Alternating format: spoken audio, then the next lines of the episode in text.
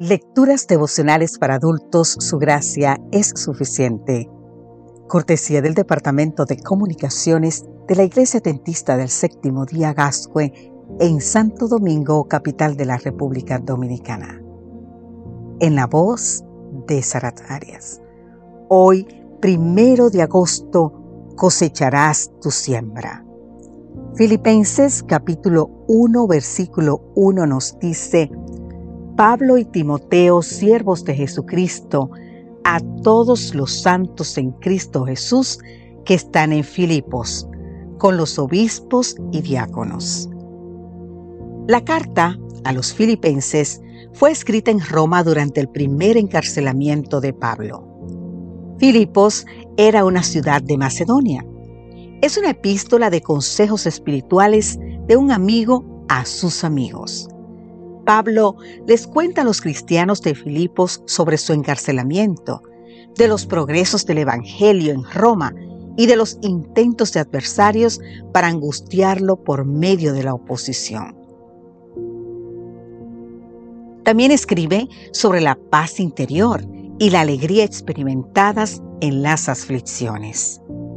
En el capítulo 1 de Filipenses, Pablo manifiesta gratitud a Dios y amor por los filipenses. Ora por el crecimiento de ellos en la gracia y en el conocimiento de Dios y describe los resultados positivos de su estadía en Roma. ¡Qué maravilla!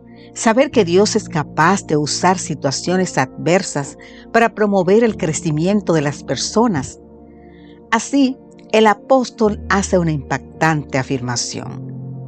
Para mí, el vivir es Cristo y el morir es ganancia.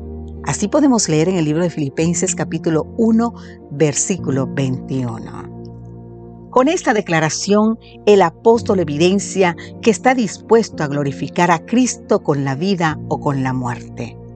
Por otro lado, él anima a mantener la unidad en Cristo y en la iglesia sin intimidarse ante ninguna persecución. Todos pasamos por dificultades. Algunos desisten ante los desafíos, mientras que otros persisten, se acercan más a Dios y son fortalecidos. Ahora bien, querido amigo, querida amiga, ¿y tú cómo te comportas ante los problemas?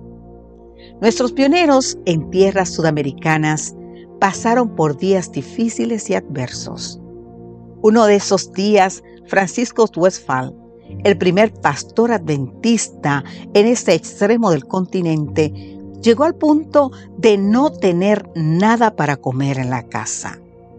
Aquel invierno en Crespo, Argentina, fue frío, lluvioso e inacabable. El hermano Conrad Crape intuyó que podría faltarle alimento a la familia del pastor. Por eso cargó su carreta rusa con papas, repollos, huevos y otros productos y fue hasta la casa de los Huefal. Allí fue recibido por Carlos, el hijo de 12 años, quien llorando le reconoció que su llegada era la respuesta de Dios a sus oraciones, pues no tenían nada para comer. Pasaron muchos años y Carlos llegó a ser el director del Sanatorio Adventista del Plata. En otra noche fría tuvo que recibir como profesional y atender a un ancianito enfermo y muy frágil. Se trataba de Don Cape, el mismo que lo había alimentado décadas atrás. Carlos le ofreció hospedaje y asistencia médica gratuita hasta el final de sus días. Querido amigo, querida amiga, pon atención a lo que haces, porque tarde o temprano cosecharás tu siembra. Que Dios hoy te bendiga en gran manera. Amén.